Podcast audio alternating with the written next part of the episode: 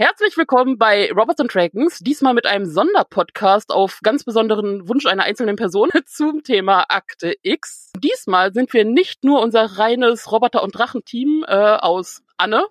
Hallo. Und mir, Nele, sondern wir haben einen Gast und zwar die wundervolle Natascha Strobel.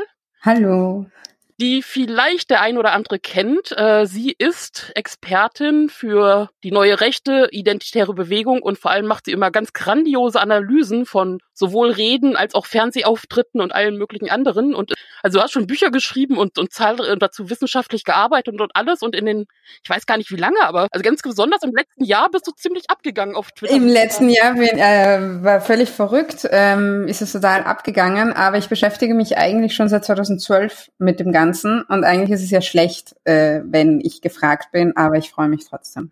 Das macht uns auf jeden Fall alle äh, wacher und klüger, was sehr gut ist. Dankeschön. Äh, Im Prinzip passt das ja auch total mit deiner anderen Leidenschaft, die du ja immer wieder durchaus so ein oder das ein oder andere Mal durchscheinen lässt. Und Sehr subtil, genau. riesiger Akte X-Fan bist. Unter anderem.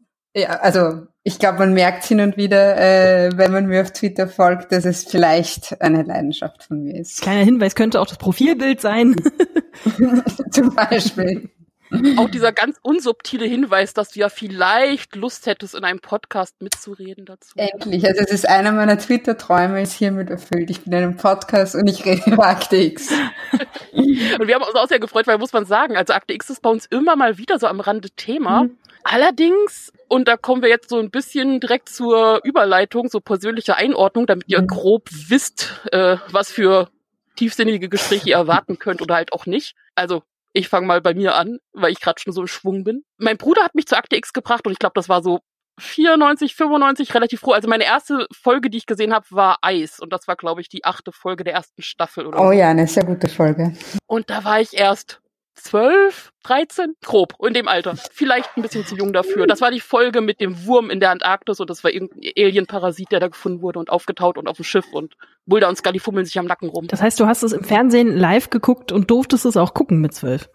Ja, also das, und das ging auch weiter, weil Akte X hängt zu mir ganz eng zusammen, montags abends, Mystery Monday. Ja zusammen mit meinem Bruder, wir haben vorher alle Hausaufgaben gelernt, also, und dann haben wir uns immer, wir hatten ein Zimmer, wo ein Fernseher stand und da lag ein Flocati. Und vor denen haben wir uns mal gelegt. Und ich, immer wenn ich an Akte X denke, fühle ich und rieche ich diese Schafrolle. Das ist eine sehr schöne Erinnerung. Und das ist wirklich, äh, das hat uns zusammen die ganze Jugend über begleitet. Aber ich habe weder die neuen Staffeln mhm. gesehen, die habe ich noch nicht gesehen, obwohl ich wirklich sage, Akte X ist so, so mein Jugendding. Und ich habe auch nicht mehr wirklich komplette Staffeln gesehen seitdem. Also ich habe auch erst in der Vorbereitung auf diesen Podcast immer total wirre Erinnerungen und auch wenn zwischendurch in der Welt was passiert, habe ich immer so einzelne Schnipsel von, ach ja, das war doch was bei Akte X. Aber ich, also ich könnte jetzt nicht wirklich tiefgängig, glaube ich, äh, richtig in die Materie reingehen. Wie sieht's bei dir aus, Anne? Bei mir ist es ein bisschen spezieller und zwar liegt das vor allem daran, dass ich sozusagen äh, Second-Hand-Gucker bin. ähm, also es gab diese Ausstrahlung auf Pro7 ja schon von Anfang an, ne? Ähm, 3, 94 war es, glaube ich, auf, seit 94 mhm. auf Pro7. Mhm. Ähm, ja, bis ja auch 2002, die waren ja so einigermaßen zeitgleich. Ähm, wir hatten aber zu Hause kein Kabelfernsehen. Das heißt, ich habe in meiner Klasse, ich glaube, ich war auch so zwölf, ich glaube, es ging auch so mit zwölf los, also so sechs, also ein bisschen später, so 95 war es, glaube ich, wo ich da äh, eingestiegen bin. Ich hatte, ich hatte so eine Gruppe Mädchen in meiner Klasse, die waren brennende Fans, die hätten sich, glaube ich, auch mit dir, Natascha, gut verstanden. Die haben jeden Schnipsel gesammelt und äh, Merchandise noch und Löcher gekauft und alles, die haben Hefter angelegt, wo andere Kinder Boyband äh, Hefter und, und Poster im Zimmer hatten, hatten die alles von Akte X. Das waren halt gute Freundinnen von mir und die waren so lieb, mir das jeden Montagabend auf Video aufzunehmen, jede Folge. Also sozusagen 20 Uhr das Video rein und dann aufgenommen, bis das Video voll war. das heißt, ich äh, konnte das gucken, ich konnte aber dann immer nicht mitreden, weil das ja am nächsten Tag äh, auf dem Schulhof schon Thema Thema war und ich habe es erst am Dienstagnachmittag bei mir zu Hause dann gucken können, aber das habe ich dann auch richtig zelebriert. Da habe ich mich dann richtig mit äh, einer Pizza und irgendwie Eistee hingesetzt und da durfte mich keiner stören und das war das war mir heilig, dass ich diese Stunde Akte X und das Praktische war, man konnte dann auch die Werbung vorspulen. ähm, das, das äh, im Prinzip, ich glaube tatsächlich bis Staffel 8 fast durchgängig. Ich glaube, da hat sich Pro7 auch ganz gut an die Reihenfolge der Ausstrahlung gehalten. So am Stück durchgesuchtet eigentlich, nur dass man damals ja immer noch eine Woche warten musste. Und ähm, den Kinofilm habe ich dann sozusagen auch zeitgleich natürlich mit diesen Freundinnen dann sehen können. Danach hat es dann auch ein bisschen aufgehört. Gut, da war es dann auch, da war man dann schon äh, Teenager, beziehungsweise kurz vorm Abi, hatte dann andere Sachen zu tun. Weil von den neuen Staffeln habe ich tatsächlich auch nur die erste, also die zehnte gesehen. Die elfte, muss ich zu meiner Schande gestehen, habe ich noch gar nicht so richtig geguckt. Ich habe die so ein bisschen vergessen, was wahrscheinlich auch daran liegt, dass es jetzt ein bisschen umständlicher ist, an diese Sachen ranzukommen, wenn man sie nicht illegal, was wir natürlich nicht tun, kennt niemand von uns, sich die irgendwie äh, auf anderen Wegen beschafft. Äh, deswegen musste ich da jetzt noch aussetzen, aber ich habe auf jeden Fall äh, lange Jahre meiner aufwachsenden Teenie-Zeit mit Akte X verbracht, definitiv. Ähm, bei mir war es so, ich habe es, glaube ich, zum ersten Mal mit elf Jahren gesehen. Das war 1996 und es war definitiv zu jung. Die Folgen, an die ich mich erinnere, und ich erinnere mich deswegen an die äh, so eingehend, weil ich einfach, glaube ich, jahrelang Albträume davon hatte. Großartig, also Fan sein durch Traumatisierung ist die Tooms, die zwei Tooms-Folgen, also der, der oh Gott, direkt genau, durch die Rohre kommt und sich langzieht. Äh, furchtbar, furchtbar und großartig gleichzeitig. Und die Folge Unruhe, wo der versucht, das Gehirn durch die Nase oder es auch macht bei den Frauen, das Gehirn durch die Nase äh, zu ah. ziehen. Und er hat dann Scully gefangen. Und das war ganz, ganz furchtbar für mich, dass meine Heldin da, also es war alles in der ersten Staffel. Und ich habe es dann einfach weitergeschaut. Ich war, ich glaube, ich war eine von denen, die dann jeden Schnipsel hatte und ich hatte das I Want to Believe Poster hängen und ich hatte noch ein Trust No One Poster hängen. Und ja, wenn man älter wird, irgendwann verlieren sich ein paar Dinge, aber ich habe tatsächlich die ganze Staffel auf äh, DVD und auf Blu-ray mittlerweile. Ich hatte damals einzelne Staffeln, weil es einfach auch sehr teuer war, auf Video und ich habe alle paar Jahre so jetzt schaue ich es einfach nochmal komplett durch und äh, freak mich komplett wieder rein. Moment. Und der ist jetzt gerade. Genau. Als Tradition sozusagen. Alle paar Jahre genau. wird es wieder rausgeholt. Sehr gut.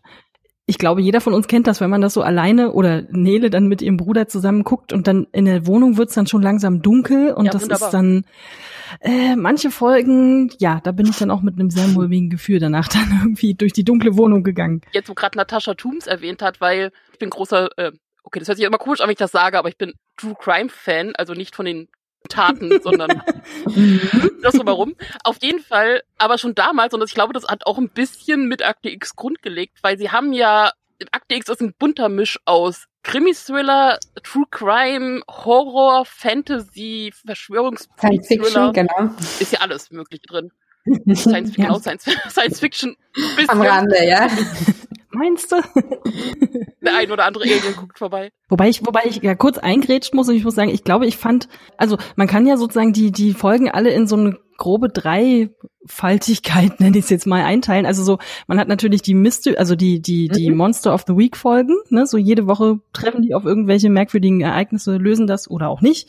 Äh, oder lösen es und können es aber nicht beweisen. Und ja, dann in der nächsten Woche geht's dann weiter. Ähm, dann haben wir diese, diesen groß übergreifenden ähm, mhm. Mystery-Plot, äh, und dann haben wir natürlich ein paar Comedy-Folgen. Und ich muss sagen, ich glaube, diese ganzen, wenn wirklich Aliens sehen waren, was vielleicht auch an den Effekten gelegen haben kann, aber ähm, ich fand meistens diese kleinen diese kleinen Alltagsgeheimnisse sozusagen, die fand ich meistens noch ein bisschen besser, weil die auch ganz besonders oft erzählt worden sind. Also die fahren ja ganz oft einfach bei irgendwelchen Familien irgendwo auf dem Land irgendwo vorbei und die haben dann irgendein Problem oder es wird irgendwas Merkwürdiges beobachtet und so das fand ich so, waren für mich so die Sachen, wo ich dann am schnellsten reingekommen bin, was wahrscheinlich auch an meiner Leidenschaft für Stephen King liegt, aber das passt ja alles so ganz gut zusammen. Stephen King hat eine Folge geschrieben, genau, Chinga, äh, mit der Puppe. Ja, die leider ein nicht bisschen so gut ein Problem, ist, aber weil ja. Chris Carter, der Erschaffer von Akte X, immer sehr gerne reinfummelt äh, den Leuten und ich glaube, Stephen King hat sie besser geschrieben, als sie schluss schlussendlich verfilmt worden ist. Ja, es ist auch schon so eine Hassliebe äh, zu Chris Carter, muss man sagen. Also ich bin ihm dankbar, dass er das alles gemacht hat, aber er hat auch schon sehr viel verbockt bei dem Ganzen. Also wenn man da jetzt sozusagen Liste führen würde, wie logisch das jetzt wirklich ist. Also wir haben vorhin schon so ein bisschen mhm. diskutiert, was so in Richtung, was danach kam, angeht. Mhm. Da kam natürlich schnell Lost auf mit äh, dem ziemlich, wo ja sich alle, glaube ich, relativ einig sind, dass leider die letzte, mindestens die letzte Staffel, wahrscheinlich sogar die letzten zwei Staffeln bei Lost, mhm. da ging es irgendwie drunter und drüber und das war überhaupt nichts mehr logisch und da wurde super viel aufgeworfen, was nie beantwortet worden ist verläuft sich natürlich schnell bei solchen Sachen, wenn man so eine riesengroßen Verschwörungs- oder, naja, greife ich jetzt vor, aber wenn man jedenfalls viele, viele Mysterien aufmacht, wo man selber nicht so richtig weiß, ob man die beantworten kann oder nicht. Das da muss man ja auch erstmal mit umgehen können. Ich glaube, da tut man sich manchmal auch keinen Gefallen, wenn man es super kompliziert ja, macht. Ja, absolut. Also ich, mit der Komplexität könnte ich ja noch umgehen, aber es sind ähm, so Entscheidungen, wie man auch mit den eigenen Hauptfiguren umgeht, ob das jetzt immer notwendig ist, quasi es noch einen Schritt schlimmer zu machen und noch einen Schritt schlimmer zu machen oder ob man es nicht irgendwann einmal äh, auflöst in die eine oder andere Richtung. Wo wir bei Hauptfiguren sind, Habt ihr einen klaren Favoriten? Also mehr so Team Scully, Team Mulder oder generell, also eh, wenn, dann überhaupt Team beide? Absolut Team beide. Also Scully, es war, es war eine Offenbarung, sie zu sehen im Fernsehen, weil man muss sich ja vorstellen, es waren die 90er und da lief Baywatch und was nicht was und dann war da diese kleine rothaarige Frau, die nicht die ganze Zeit lacht und sehr ernst die ganze Zeit war und einfach äh, den Ton angegeben hat und das hat mich, glaube ich, mehr geprägt als ich es mir damals hätte vorstellen können. Aber mit den Jahren, ähm, und also Mulder habe ich sowieso auch immer geliebt, aber mit den Jahren habe ich auch die feinen, die feineren Charakterzüge, die vielleicht äh, mit der Zeit verloren gegangen sind, in der Rezeption bei Mulder sehr zu schätzen gelernt, weil auch er entspricht eigentlich nicht diesem typischen Bild, wie man sich vielleicht Hauptfiguren vorstellt. Also ich meine, gut ausschauen tun sie beide, da braucht man, genau, da braucht man uns nichts vormachen. Aber Mulder zeigt sehr, sehr viel Schwäche und ist sehr verwundbar. Ähm, das fällt mir bei jedem Rewatch mehr auf, was eigentlich für ein kaputter, gebeutelter Mann der arme Mulder ist und wie absolut ähm, verwundbar David Duchovny auch das spielt. Und ich muss sagen, mit, mit umso älter ich werde, umso mehr wächst mir Mulder noch mehr ans Herz. Ja, wie die beiden auch einfach miteinander umgehen. Das ist nicht so, naja, gut, Cop, Bad Cop wäre jetzt ein bisschen zu platt, aber es ist jetzt nicht so der Verrückte und die Frau, die ihn irgendwie runterbringt oder so, sondern es ist ja wirklich, das ist ja auch ganz essentiell für, für diese Erzählung generell, dass die sich einfach so nahe kommen und sich halt auch verletzlich gegenseitig zeigen und sich ja auch glaube ich, schon sehr früh am Anfang in die Arme nehmen und sich trösten und irgendwie füreinander so da sind, wie man es vor allem auch im deutschen Fernsehen eh eigentlich gar nicht wirklich kannte bis dahin. Ähm, also jetzt gerade, wo, wo Natascha das so gesagt hat, war ich gerade schon so ein bisschen, also wahrscheinlich bin ich jetzt ab eben auch Team beide. Bisher war ich eigentlich, also ich weiß noch, wie ich damals wirklich super krass wie soll man das sagen? Also ich will nicht sagen, ich war verliebt in Scully, oh, oh. aber es war schon sehr. Das ist in also, Ordnung. Also ich glaube, wir waren alle verliebt in Scully. Das sind noch immer. Das ist völlig in Ordnung. Also abgesehen davon, dass sie wirklich eine wunderschöne Frau ist und äh, ja auch mit den Staffeln und auch mit der Mode natürlich auch. Also diese komischen Schulterpolstermäntel am Anfang, über die möchte ich eigentlich gar nicht reden und die schlimmen Frisuren. Ähm, das wird ja wirklich mit mit äh, jeder Staffel besser. Aber wie sie halt auch einfach, es stimmt schon genau, wie wie du es schon gesagt hast, wie ernsthaft und wie und wie ernst sie halt auch diese diese Leute nimmt oder sie geht ja ganz oft auch ran und sagt, okay, möglicherweise denken sie, sie haben jetzt hier irgendwas gesehen oder irgendwas erlebt. Vielleicht steckt da noch ein ganz anderes äh, Problem dahinter. Das hat ja schon so ein bisschen was von so einem, von so einem Sozialarbeiter oder so. Jemand, der wirklich mit dem ganzen Herzen dabei ist und sich, und sich absolut auf das einlässt, was er da sieht und was er da hört und versucht, da irgendwie was draus zu machen. Und das zieht einen so richtig mit rein. Es ist halt kein Krimi, wo die Leute dann sagen, ja gut, was haben wir jetzt hier für Fakten? Okay, was können wir jetzt daraus machen? Sondern das ist ja noch viel mehr. Also Absolut. Sozusagen literally erleben sie das ja alles am eigenen Leib. Absolut. Und man muss sich ja auch äh, vorstellen, Scully wird da runtergeschickt. Eigentlich, das ist ja die erste Szene, um Mulder zu enttarnen und um gegen ihn zu arbeiten. Und in Folge zwei, also Staffel 1, Folge zwei, hat sie schon einen, einen äh, Mitarbeiter des US-Militärs mit vorgehaltener Waffe und tauscht ihn aus gegen Mulder. Also das ist halt, äh, sie ist so loyal und ähm, stellt sich immer quasi auf die Seite, wo sie glaubt, dass dass die Wahrheit oder das Gute ist und lässt sich überhaupt nicht korrumpieren. Und das zeigt sich eigentlich schon am Folge zwei, dass sie da ziemlich bereit ist, ähm, diese wilde Jagd mitzumachen.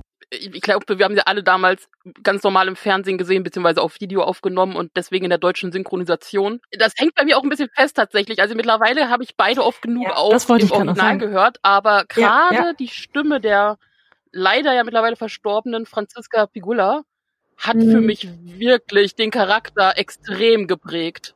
Die hat das Großartig. wirklich sehr geprägt. Absolut.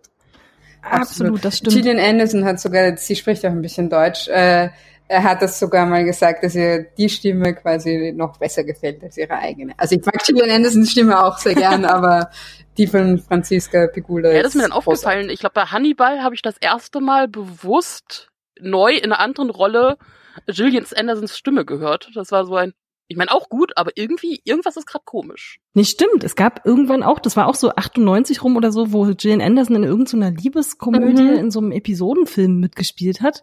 Und ich war total verwirrt, weil das überhaupt nicht zu dieser Figur Scully natürlich gepasst hat. Warum sollte sie auch so eine Art Figur woanders spielen? Klar. Aber ich wollte irgendwie diese, diese ernsthafte und, und tiefe Frau zurückhaben. Was dann, also, das, ja, das war ganz merkwürdig. Also für mich ist, ist diese, na klar, diese Stimme auch. Deswegen, ich kann überhaupt Das ist- keine anderen Serien schauen, wo David Duchovny oder Gillian Anderson mitspielen. Und ich weiß, mir entgeht total gute Sachen. Ich habe nicht Californication gesehen. Sex Education habe ich jetzt gerade geschafft äh, zu schauen. Es ist sehr schwierig, aber sie schaut dann doch anders aus. Aber Hannibal, The Fall, das kann ich alles nicht schauen. Das ist alles ähm, viel zu nah. Californication habe ich auch nicht geschaut. Ähm, und es tut mir leid, weil ich beide sehr gerne mag. Aber ich, ich möchte sie mir nicht verwaschen. Sie sind für mich immer Mulder und Bei Scully. Synchro, die siezen sich ja die ganze Zeit. Ich meine, das kennt man ja generell, also auch bei Doctor Who und, und auch Sherlock heißt nicht umsonst Mhm. auch Siezlock im Deutschen. Wann genau hat es sich eigentlich geändert? Also ich weiß, dass, also, Julie- also äh, nicht Julian aber Scully war schwanger und es sah so aus, als, also sie hatte schon mit Mulder geschlafen und im Deutschen haben sie sich immer noch gesiezt. Ja, auf, auf Englisch funktioniert es halt mit den Nachnamen. Also Mulder, Scully und ich meine, wenn sie sich schon Fox und Dana nennen, das ist ja schon quasi kurz vor einer Sexszene in Akte X Termini, weil das ist, kommt eine Handvoll vor in der ganzen Serie. Und das ist dann, ja, das ist ganz großartig dann. Nein, sie müssen ja auch ihre ähm, professionelle Berufsehre äh, Ehre aufrechterhalten, natürlich. Die können ja nicht mitten im Fall dann einfach sagen, warte mal, Schatz, geh mal kurz zur Seite, ich muss das Also, mal es kurz kommt schon vor, ich glaube, es kommt sogar Das bei Unruhe, glaube ich, bin mir gerade nicht sicher vor, also wenn sie entführt worden ist und er rennt hinterher und dann schreit er irgendwann Dana und es ist oh, mein Herz und umgekehrt genauso. Ich glaube, das war auch die erste, die erste Serie, wo ich sehr viel, also mag natürlich auch an den USA liegen, dass sie uns in den 90ern, äh, dass sie da Deutschland technisch doch weit voraus waren, aber da wird ja auch relativ viel über Handy telefoniert, also auch über altmodische Handys, diese, diese Knochentelefone, aber auch da sind die ja schon auf eine gewisse Weise ja, zärtlich sozusagen fast schon, würde ich sagen. Also die rufen sich ja, man sieht ja super viele Szenen, wo die sich morgens wohl gerade alle beide aufstehen, machen sich einen Kaffee und so und telefonieren schon miteinander und sind irgendwie schon zwar im Fall drin, aber sie wollen ja sozusagen auch ein bisschen Anteil am Alltag des anderen haben. Absolut. Und es ist eine der großartigsten Szenen auch in den ersten Staffeln, die Kakerlaken-Folge, wo Mulder da alleine loszieht und dann ähm, diese Kakerlakenfrau trifft, Bambi, ihr, ihr Name, wo Scully, glaube ich, vor lauter Eifersucht äh, mit dem Telefon in der Hand schläft äh, und immer darauf wartet, dass er anruft äh, und sie gibt ihm natürlich dann die Tipps, wie es richtig geht und wie es weitergeht. Und ja, da sieht man schon, wie wichtig das Telefon für sie ist. Es gab doch diese eine Folge, wo die das Apartment gewechselt hatten und Scully bei Mulder war und Mulder bei Scully. Und dabei rauskommt, dass Mulder gar kein gab's, hat. Ja. Hm? Die Körper-Switch-Folge war das. Das ist äh, Dreamland. Das ist, wo Ja, Mulder genau. mit dem, ähm, der in Area 51 arbeitet, den Körper wechselt, weil ein UFO über sie geflogen ist. Also Mulder, Scully waren die Original äh, Leute, die versucht haben, Area 51 zu stürmen. Und genau, und dann hat der Typ in Mulders Körper sein Apartment komplett redekoriert und ein Wasserbett gekauft. Und das ist äh, ganz, ganz großartig. Ja, mit, dass du gesagt hast, du kannst ungut Sachen gucken, wo Gillian Anderson oder David Duchovny neu mitspielen. Bei mir ist das mehr örtlich und zwar dank Akt X möchte ich einfach nicht in Ländern. Also die ganze Area rund um Vancouver ist einfach nein. Nein, nein, nein, nein, nein. Ja, Wälder ist, ist meistens eine, ein, ein schlechtes Thema bei Akte X. Also lieber, aber Städte sind auch nicht besser. Eigentlich ist alles ziemlich furchtbar, egal wo es hingeht. Das stimmt, aber ich meine, es ist klar, ich meine, es ist billig zu drehen, wenn du schon mal in Vancouver drehst und brauchst irgendwie bisschen äh, Nebel und alles mögliche, dann gehst du halt in den Wald. Aber es ist ja auch, die ersten drei, vier Staffeln ist es ja eigentlich hauptsächlich dunkel und es regnet, oder? Es ist doch fast Es, wenig. das sage ich auch Tag. immer. Es ist so deprimierend und es ist so dicht düster die ganze Zeit. Also bis mal die erste Folge kommt, wo man so ein bisschen durchatmen kann und sich denkt, na, vielleicht ist die Welt nicht nur schlecht und furchtbar. Ich glaube, ist in Staffel 4 oder so. Und da haben wir dann die ganze, äh, die ganze Geschichte mit dem Krebs, also vielleicht auch erst in Staffel 5. Äh, Wie gesagt, das hilft natürlich bei der Produktion und Kosten zu sparen, weil wenn du es dunkel und, und Ja. mystisch und Wald und ein bisschen Einfall hast und dann funktionieren auch die Effekte besser, die Masken funktionieren besser. Genau, und man muss nicht so, ähm, also die Monster müssen nicht so, es ist, es, wie du sagst, es reicht schon, wenn es dunkel ist, dann ist es schon gruselig und bei Tageslicht sind die Monster meistens dann ja gar nicht Da so muss ich erst gruselig. letztes Jahr, letztes Jahr Weihnachten wieder dran denken, weil eine unserer Nachbarn, die haben, es gibt ja diese Lichtprojektoren für Haus und Hof. Und das konnte man Mhm. einstellen. Und es gab eine Einstellung, wo überall kleine grüne Punkte waren. Ich glaube, es sollten eigentlich Sterne sein, aber es waren lauter Mhm. kleine grüne Punkte. Und ich glaube, jeder, Mhm, der diese eine Folge Akt X gesehen hat, sagt es vor. Auch wieder in den Genau. kanadischen Wäldern, wo Im immer wirklich Wald. im Wald, wo halt Ja. die Holzfäller abhanden kommen und immer wenn das Licht ausgeht, also man muss die ganze Zeit irgendein Licht anhaben und natürlich geht der Generator aus, diese kleinen grünen Viecher einen dann einspinnen. Ja. Das war schon richtig, richtig eklig. Also Akte X ist ja nicht nur gruselig, sondern es ist ganz oft auch richtig, richtig eklig. Und das ist ein, da kann ich mich auch, Ja. gra- so am Anfang, gerade so die ersten drei, vier, zwei, drei Staffeln, da, da kann ich mich zumindest erinnern, ich habe vor ein paar Jahren zumindest mal so, die, ich glaube, so die ersten zwei Staffeln so grob Rewatch gemacht oder so ein bisschen. Ich habe einfach irgendwie so random irgendwelche Folgen einfach angemacht, so gar nicht so richtig nach der Reihenfolge geguckt, wie viel da wirklich auch, also wie blutig das ist und wie, wie, naja, wirklich eklig und komische Monster richtig mit krassen oder die, die, die Opfer dann, wie die auch gezeigt werden, mit krassen Verletzungen, das ist dann später gar nicht mehr so doll, dass man gar nicht mehr so viel sieht. Aber am Anfang haben, glaube ich, die Maskenleute da wirklich viel zu tun gehabt. Also, ich weiß nicht, das war wahrscheinlich auch so eine Kinomode oder überhaupt so eine Filmmode. Ich, ich habe vor ein paar Jahren mal ähm, den Original Robocop geguckt mal wieder. Ich weiß nicht, ob ihr Mhm. den gesehen habt aus den 80ern auch. Ich glaube, der ist auch von, wann ist denn der? Von 4,85 oder so. Das ist ein so brutaler Film. Der ist so blutig, das ist wirklich, ich sag's, also man ist ja heute, denkt man schon einiges gewohnt nach tausend äh, Folgen Saw und allem möglichen drum und dran. Ich saß da und habe mich überhaupt nicht mehr eingekriegt, weil das so schlimm blutig war. Und bei Akte X ist mir das dann tatsächlich auch aufgefallen, dass da einfach viel, ja, man sollte dabei nicht essen. Das habe ich damals, oft, als ich das auf Video geguckt habe, auch Ja, es, gibt, also es gibt wirklich Folgen, ähm, da kann ich wirklich nichts dazu essen, weil es so eklig ist. Zum Beispiel die eine, ähm, wo diese Pharmafirma so, vergiftetes Fleisch äh, ins Gefängnis schickt, um, um irgendwelche Viren und Krankheiten zu testen an den Insassen, weil sich ja eh niemand kümmert, wenn die sterben. Und die haben dann so riesige, so Art Pestbeulen bekommen, die dann geplatzt sind und die nächsten infiziert haben. Und diese, diese ekligen, ekligen Pestbeulen, die da auch die ganze Zeit so wabern und aufplatzen. Das ist, glaube ich, das aller, aller ekligste, was ich je gesehen habe in irgendeiner Serie. Jetzt mal direkt eine Frage an, weil ich ja, wie gesagt, die Neuauflage, beziehungsweise die späte Fortsetzung Staffel 10 und 11 jetzt nicht so aktiv gesehen habe schon. Wie hat sich das denn verändert? Also sowohl von der Produktionsqualität als auch einfach Darstellung der Monster oder was auch immer es gibt. Also Staffel 10 möchte ich eigentlich gar nicht drüber reden, weil ich Staffel 10 ganz, ganz, ganz furchtbar finde. kann ich einfach 11 gucken? Ja, ja, wirklich. Okay, danke. Und bei Staffel 11 einfach auch die erste und die letzte Folge nicht. Okay, also alle aufpassen, Natascha Hm. gibt uns Anleitung. Da möchte ich auch nicht drüber reden und es ist äh, auch einfach, ich glaube, das ganze Act X-Fandom akzeptiert einfach auch nicht diese beiden Folgen. Also es ist einfach so, die existieren einfach nicht und wir, wir nehmen das nicht zur Kenntnis, was drin gesagt und getan wird. Aber alles dazwischen ist großartig. Also Staffel 11 ist wirklich ganz, ganz großartig und schließt an, an Staffel 7, an Staffel 6 ähm, an. Und es ist sehr, sehr gut gemacht, sowohl von den Monsters of the Week als auch von dem, wie die beiden spielen, wie die beiden miteinander agieren.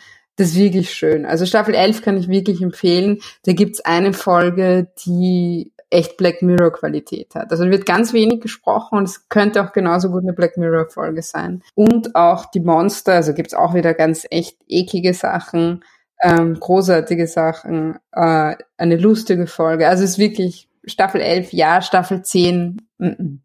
Das heißt, theoretisch, ich könnte einen Rewatch machen, Staffel 1 bis 7 und dann 11, der mittlere Teil.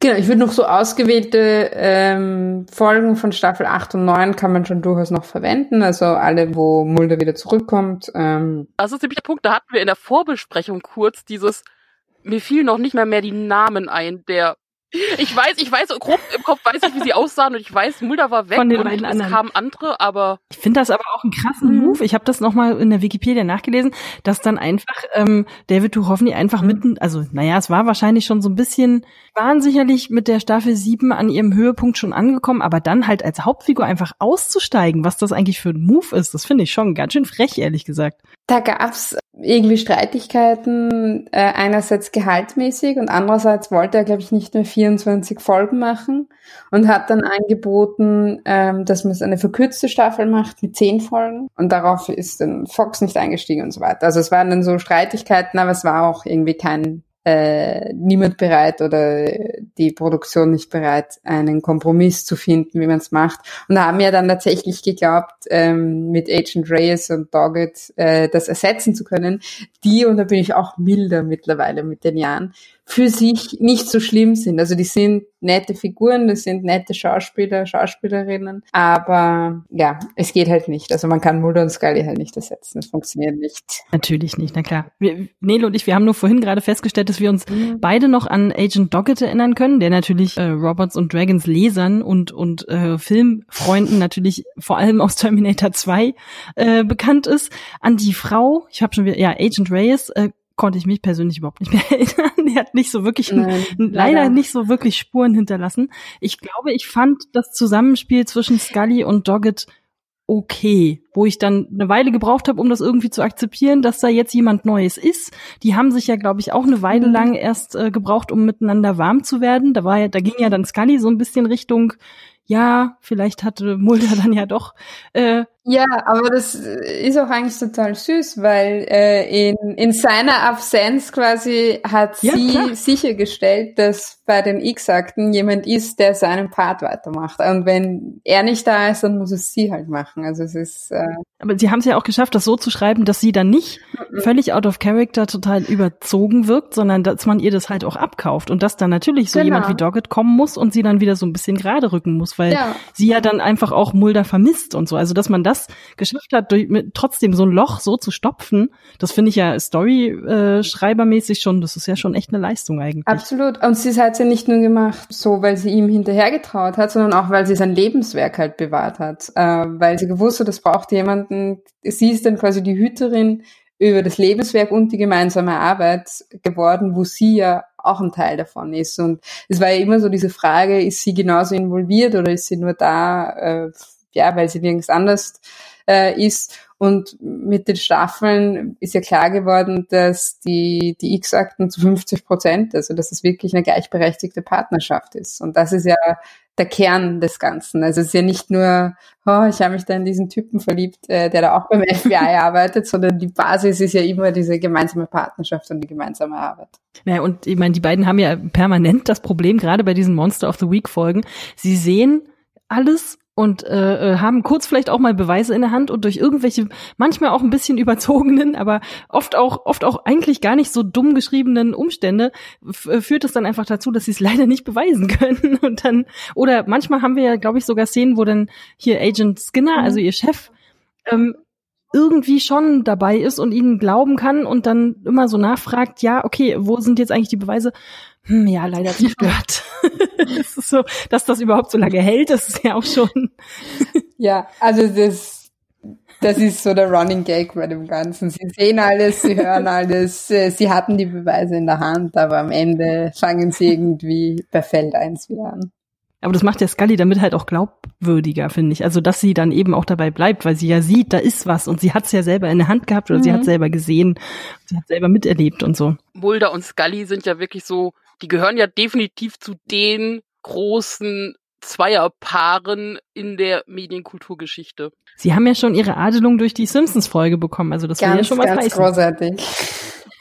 Ich, ich bringe euch Liebe. Da, da muss man es erstmal hinschaffen als Popkulturreferenz. weil man im Urlaub in England war und die ganzen Magazine und sowas mitgelesen hat. Damals wusste ich noch nicht, dass es das, den Begriff Shipping gibt, aber zumindest war dann schon auffällig, okay, Fanfiction ist mir definitiv da, glaube ich, das erste Mal begegnet. Absolut, ich habe auch meine äh, erste Fanfiction habe ich noch gelesen. Da ist das Modem noch hochgefahren und ich durfte eine halbe Stunde in der Woche im Internet sein. Und äh, habe dann so, gab es gleich ein, ein Fanforum auf Deutsch und da habe ich tatsächlich die ersten Fanfictions gelesen. Und das ist bis heute, äh, gibt es eine sehr, sehr aktive Community und die holen sehr viel raus, was äh, gerade in Staffel 10 verbockt worden ist und machen es irgendwie wieder besser und schöner, damit es nicht so bitter ist, was, was sich die Serienmacher einfallen haben lassen. Also eine meiner absoluten Lieblingsfolgen, die auch so eine alleinstehende Folge ist, ist definitiv A Christmas Carol. Das ist das, wo sie quasi das Edgar Allan Poe äh, auch zitieren, wo sie in diesem Geisterhaus sind und die zwei Geister und Ah, äh, das ist Staffel 6, das ist uh, How the Ghost Stole Christmas. oder das. Die, nämlich die Christmas Carol ist die äh, mit Emily. Achso, nein, dann Das ist ich. die andere, genau. Ah. Ja, okay, ich meine das, wo, sie, wo sie am Ende sich gegenseitig Weihnachtsgeschenke geben und das Ja. war mein Kommentar nach Staffel 9. Das einzige Geheimnis, was noch nicht aufgeklärt ist, ist, was sie sich geschenkt haben. Das wird nicht gezeigt. Oh, da gibt es sehr viel Fanfiction drüber, was sie Das sich ich, geschenkt haben. Ja. Alleine ist, ich, ich liebe allein diese Sprüche, die auch innerhalb dessen vorkamen. Also ich meine, das war zwar so ein bisschen Geistergeschichte, aber total harmlos. Ja. Und einfach so Sachen wie, okay, man sieht halt, okay, natürlich, man hat dieses schlagende Herz, typisch Edgar Allan Poe Mhm. unter den Holzdielen, Holzdielen werden zur Seite Genau, genommen. genau. Und da liegen da wahlweise Mulder und Sky, also beide liegen im Prinzip Mhm. drunter. Und so, uh, sie hat dasselbe an wie du. Ach, wie peinlich. Also, also die, die Harmonie zwischen den beiden alleine an dem Anfang, wie man mitbekommt, wie überhaupt Mulder Scully dazu bekommt, an Weihnachtstag irgendwie rauszufahren, um sich im Geisterhaus anzugucken. Das ist so großartig, weil es hätte ja auch eine, ähm, es gibt ja keine Halloween-Folge, aber es gibt eine Weihnachtsfolge äh, bei X und es ist eine meiner absoluten, absoluten Lieblingsfolgen, ähm, weil sie alles hat. Sie hat halt dieses klassische Horrorfilm oder, oder Geisterfilm. Äh, Motiv, die beiden Darsteller der Geister sind einfach ganz, ganz großartig. Und eigentlich ist es dafür, dass sie sich Anführungszeichen erschießen am Schluss eine ziemlich lustige Folge. Deswegen liebe ich sie sehr. Also ich meine, im Prinzip ist die Geschichte, dass jedes Jahr zu Weihnachten die Geister da im Prinzip ein paar in den gegenseitigen Selbstmord Mhm. treiben oder irgendwie sowas in die Richtung war das. Äh, oder zumindest immer sehr hinterfragen, wie so die Paardynamik ist. Und das ist natürlich als, wenn man Mulder und Scully Shipper ist, ähm, ist es natürlich einfach eine ganz besonders tolle Es ist Folge. quasi Paartherapie von Geistern und nichts beschreibt Akte X in, in weniger Worten als das. also mir wurde Supernatural nahegebracht mit, oh, du mochtest doch Akte X hier Supernatural. Und da muss ich sagen, ja, die erste Staffel mit den Monster of the Week Geistersachen vielleicht und zwischendurch der Humor. Aber ansonsten fehlt ja ganz klar der ganze Überbau und der, der, der politische Teil fehlt bei Supernatural doch extrem. Ich habe auch nur ganz wenig Folgen Supernatural gesehen, aber ich habe das immer so ein bisschen als so eine, naja, also es lässt sich auf jeden. Fall nicht so wirklich vergleichen, weil da einfach auch die Ernsthaftigkeit fehlt. Also mir ist, für mich ist das eher so ein bisschen so eine Trash-Ableger-Geschichte. Also da geht's auch um irgendeine Art von übernatürlichen Phänomenen und Leute, die das irgendwie aufklären, also diese beiden Brüder in dem Fall. Aber alles, was da irgendwie noch weiter rausgelesen werden kann und was irgendwie so ein bisschen auch, das haben wir auch bei Akte X öfter mal, dass da, naja, äh, Sozialkritik stattfindet oder, oder irgendeine Art von Ernsthaftigkeit reinkommt oder tatsächlich auch Probleme, Armut oder was auch immer angesprochen wird, das, das fällt bei Supernatural ja total raus. Ich meine, die haben eine Serie gemacht, da verwandelt sich der eine in das in, in Kid von Knight Rider. Also das könnte man sich bei Akte X überhaupt nicht vorstellen. Obwohl die auch sehr alberne Monster of the Week Folgen haben, die, also und auch die Comedy-Folgen sind ja manchmal auch wirklich so ein bisschen, mhm, okay, was war das jetzt? Keine Ahnung, egal, war halt witzig. Aber Supernatural ist, war mir da, ich bin da auch nie so ganz reingekommen, weil das mir einfach immer ein bisschen zu drüber war. Und ähm, es gibt natürlich auch jede Menge ähnliche Serien, die das ein bisschen versucht haben nachzumachen, wo du dann teilweise auch einfach nur so ein Ermittlerpaar, eine rothaarige und irgendein Typ hast, wo die dann wirklich ein bisschen sehr billig versucht haben, das, das nachzubauen. Und das hat natürlich alles die Qualität nicht erreicht. Also sowohl optisch nicht als auch erzählerisch nicht für mich. Ich habe Bringe ein bisschen geschaut, aber es war mir auch einfach zu nah und nicht gut genug dann. Supernatural äh, habe ich gar nicht geschaut, aber was sicher ein, ein Verdienst ist, ist, dass die Leute, die bei Akte X Regie geführt haben, nachher bei den ganz großen Serien alle gelandet sind. Also wir haben äh, Breaking Bad zum Beispiel ähm, mit Vince Gilligan ist natürlich ein, ein, ein Akte X Alumni. David Nutter, der jetzt äh, bei Game of Thrones ähm, in der letzten Staffel auch ganz viel gedreht hat, hat zum Beispiel Eis gemacht und ich finde, wenn man es weiß, dann sieht man auch, was so sein Regiestil ist, den er bei Akte X äh, perfektioniert hat.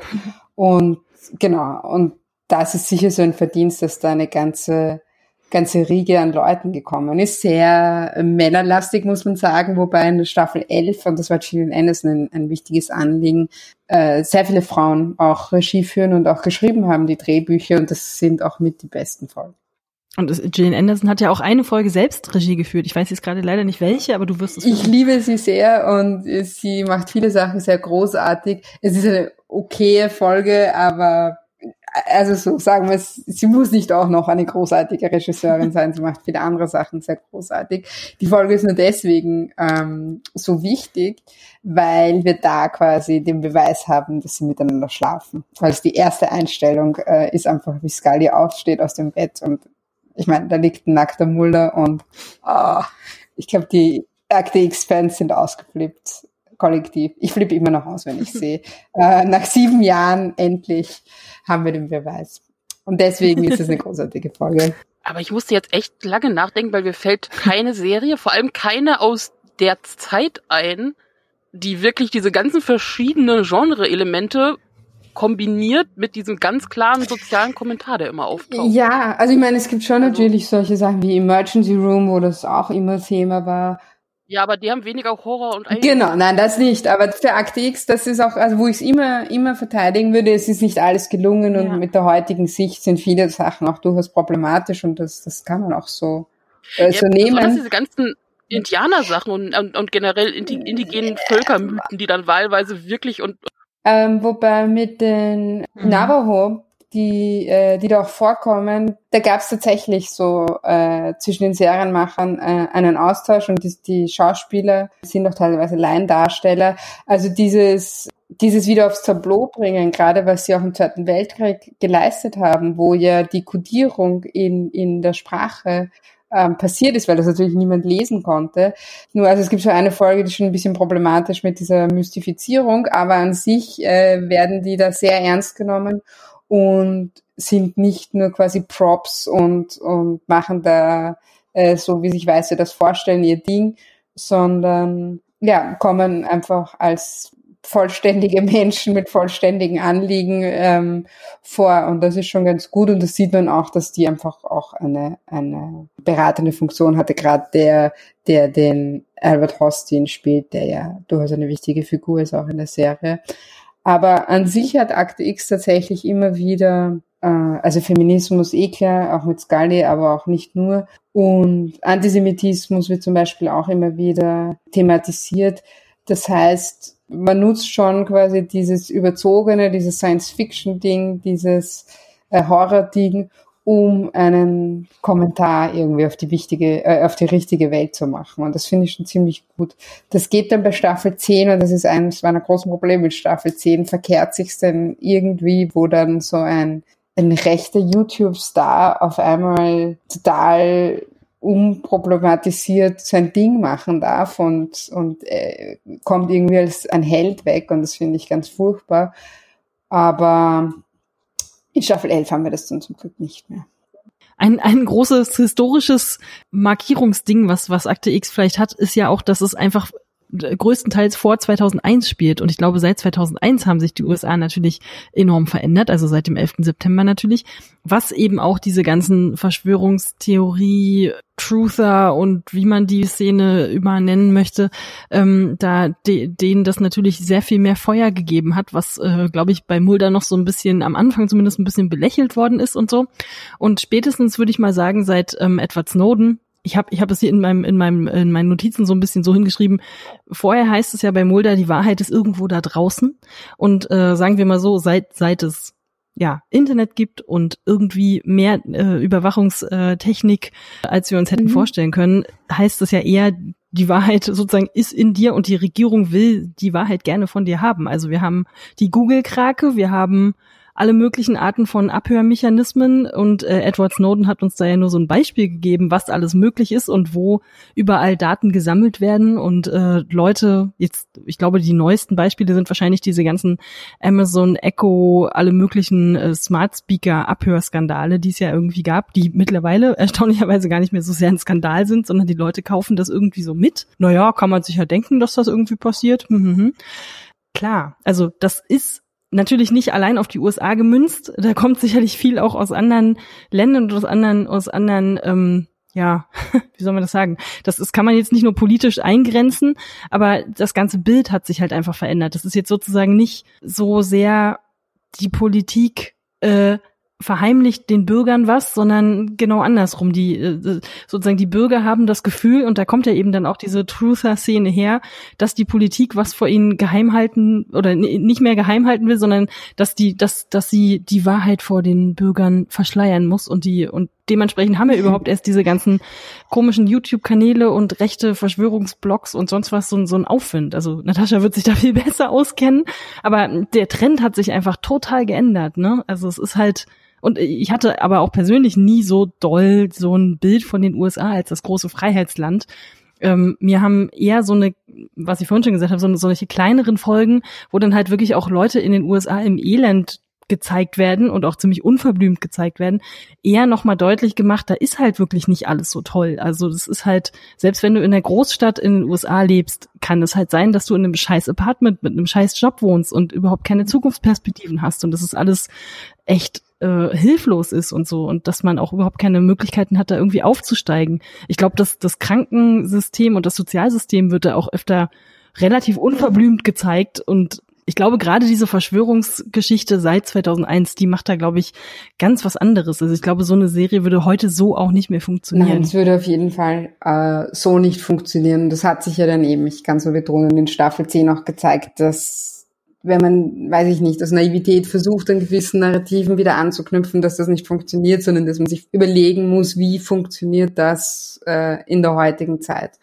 Und das, was ich bei Actix eben immer so, ähm, so schön fand, wo ich jetzt natürlich auch später draufgekommen bin, ist, dass es dem ja nie nachgegeben hat, ähm, dass es ja eigentlich sich gar nicht taugt für rechte Verschwörungstheoretiker, sich das als Beispiel zu nehmen. Und ich, ich beschäftige mich ja wirklich sehr viel damit. Ich sehe das auch kaum, obwohl, sie, obwohl man glauben würde, oberflächlich es würde sich voll anbieten, sich so eine, eine ikonische Popkultursache zu nehmen und, und sein eigenes Ding zu spinnen. Aber die Serie gibt keine Anknüpfungspunkte und das ist ja auch das Schöne. Mulder ist ja niemand, der sich hinstellt und quasi die Leute auf der Straße anschreit und sagt, es gibt eine Regierungsverschwörung, ähm, sondern der schon sucht, was dahinter steckt. Und Scully, die ihn dann zwingt dazu, du musst aber Beweise haben und sie müssen handfest sein und sie müssen was taugen. Äh, und ohne dem kann man nicht einfach hingehen und sagen, es gibt es.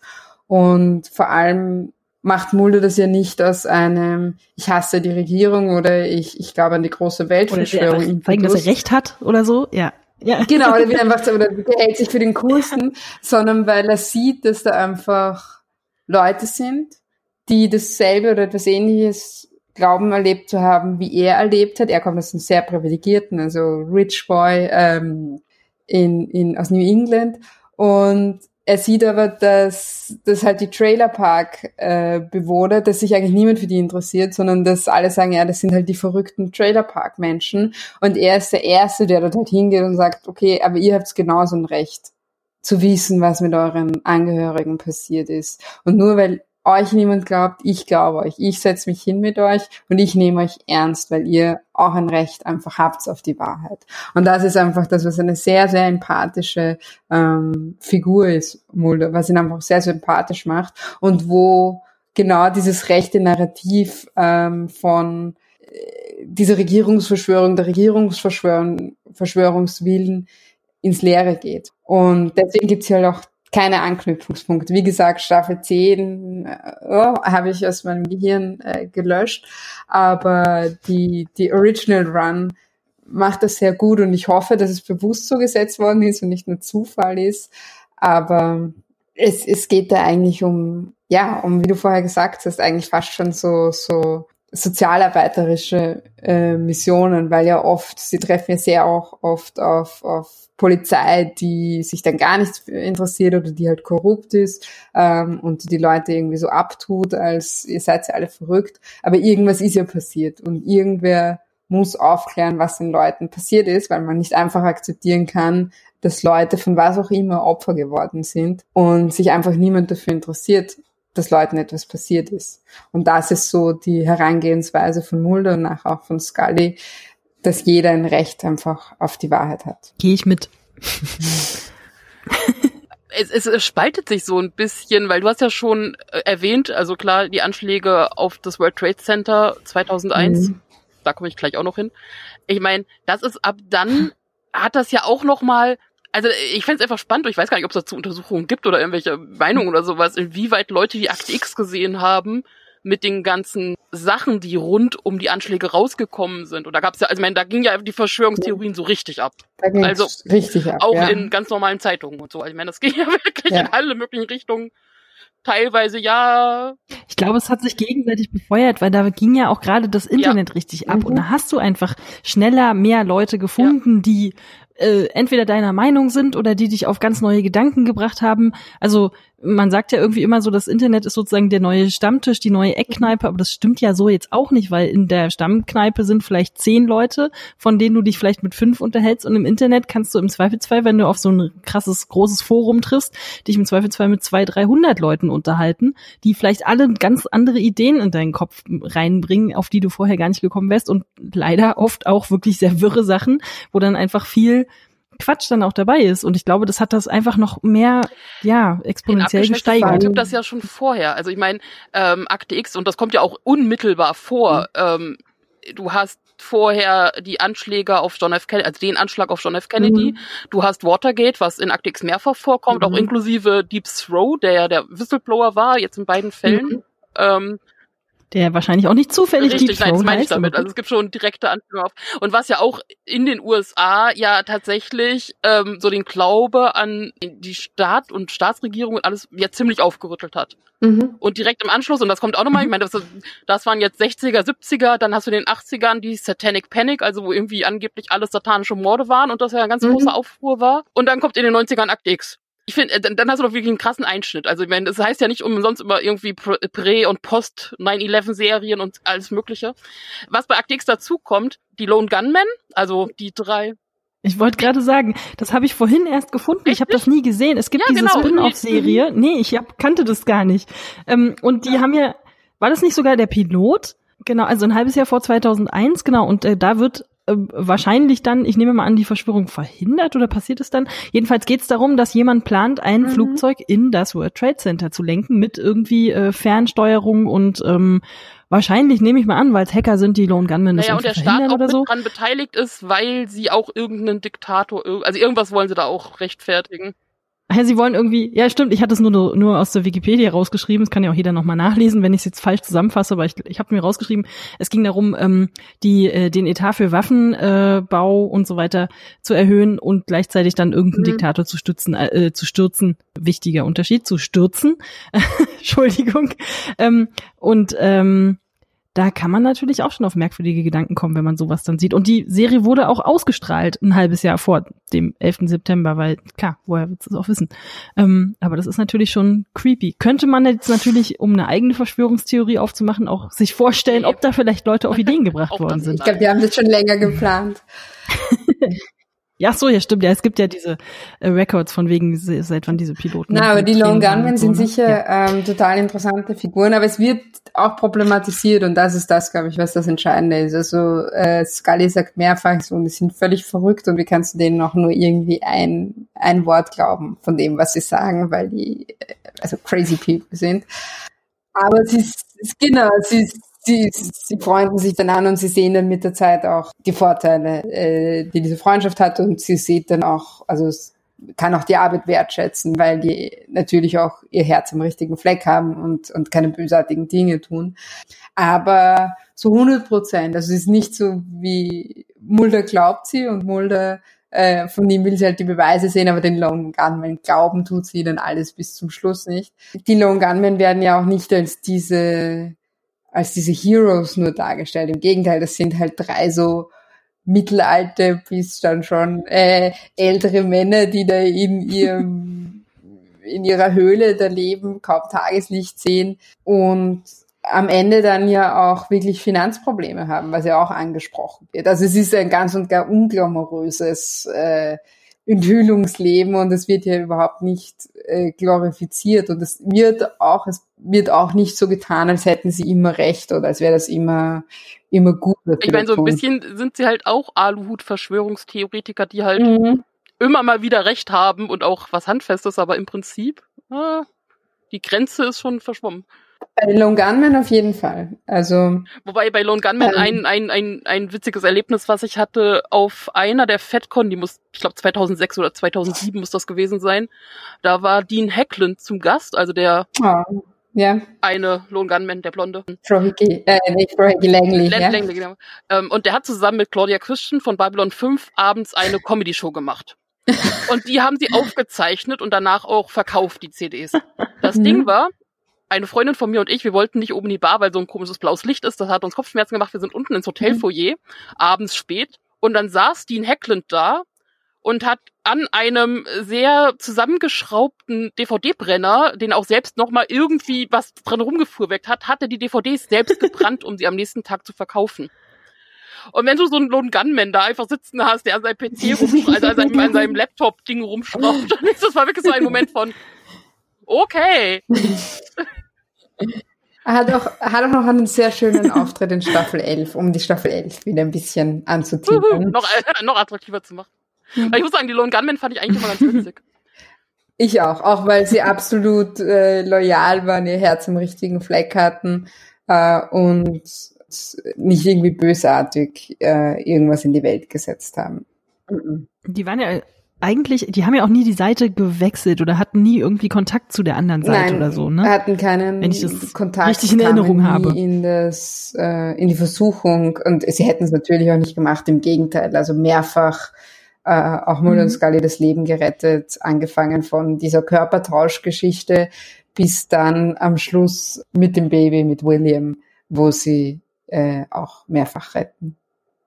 Also manchmal überlege ich schon, also inwieweit eine Figur wie Mulder, ob man sie jetzt in der Form so nochmal darstellen kann. Ich meine, Natascha hat es ja schon mal erwähnt, dass sie da nicht sieht, dass da irgendwie äh, rechte Verschwörungstendenzen da irgendwie mit angefeuert werden. Ich weiß es nicht. Also rein vom Bauchgefühl her hatte ich dann zwischendurch schon mal so, ob das jetzt wirklich noch so sinnvoll wäre, eine Serie in der Form so jetzt nochmal auszustrahlen oder unkommentiert einfach sein zu lassen. Also ich glaube, Akte X ist absolut ein Produkt der 90er und man muss sich auch vorstellen, die 90er waren eine unglaublich, kann man sich überhaupt nicht mehr vorstellen, eine unglaublich positive Zeit, eine Zeit voll Zukunftsvoraussicht, eine Zeit, also sowohl äh, in, in den USA als auch in, in England, wo so, so, jetzt ist Eiserner Vorhang nicht mehr da, wir haben gewonnen, Kapitalismus hat sich voll durchgesetzt und jetzt geht's immer weiter. Alles war sehr grell, sehr bunt, man hat man hat seinen gewählten Vertretern, Vertreterinnen vertraut, weil das hat man so gemacht äh, in den 90ern.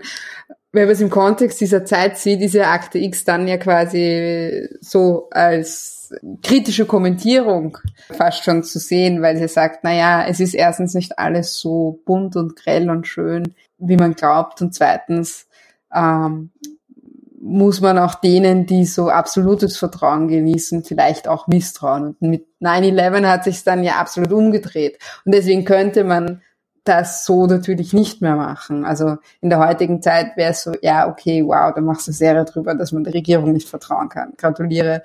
Aber im Kontext der Zeit ergibt Arctic total Sinn. Und deswegen, wenn man sich jetzt Season 11 Mulder anschaut, der einer der besten Modus ist, die diese Serie je hatte, dann, dann ist es einfach sehr, äh, sehr gut gespielt und mit der Zeit gegangen, weil er einfach anders agiert, weil er nicht nur seine Figur hat wachsen lassen, sondern weil er auch die Zeit aufnimmt und, und deswegen anders agieren muss, als es vielleicht 1998 agiert hat. Also ich muss sagen, du machst die elfte Staffel schon echt schmackhaft. Ich glaube, ich fange direkt Ja, an. die elfte Staffel, das ist mein, ja. mein ganze, meine ganze Mission hier ist, dass die Leute, die Staffel 10 geschaut haben, Akte X noch eine Chance geben und sich Staffel 11 auch anschauen.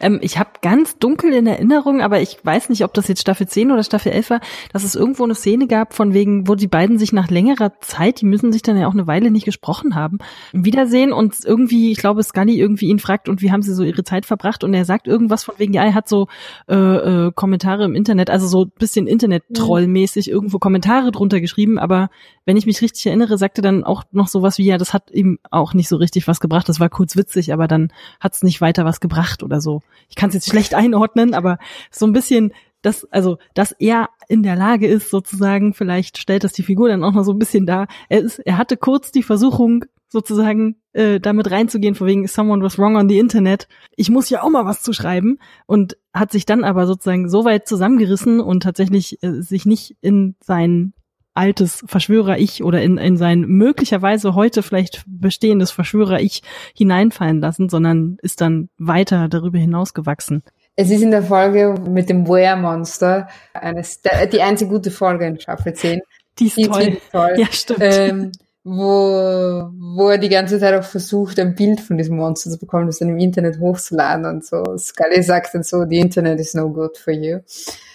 Aber also die ganze Prämisse von Staffel 10 ist ja, dass sie sich getrennt haben, wann auch immer, wie auch immer. So die Fan, die große Fanmeinung ist, es können nur wenige Wochen oder Monate sein, weil man es nicht ertragen kann, dass sie sich vielleicht jahrelang schon getrennt sind. Das bringt niemand übers Herz, das zu glauben. Weil weil Scully mit Mullers Depressionen nicht zurechtgekommen ist. Das ist tatsächlich die Prämisse von Staffel 10, wo ich auch sehr viel Einspruch erheben würde.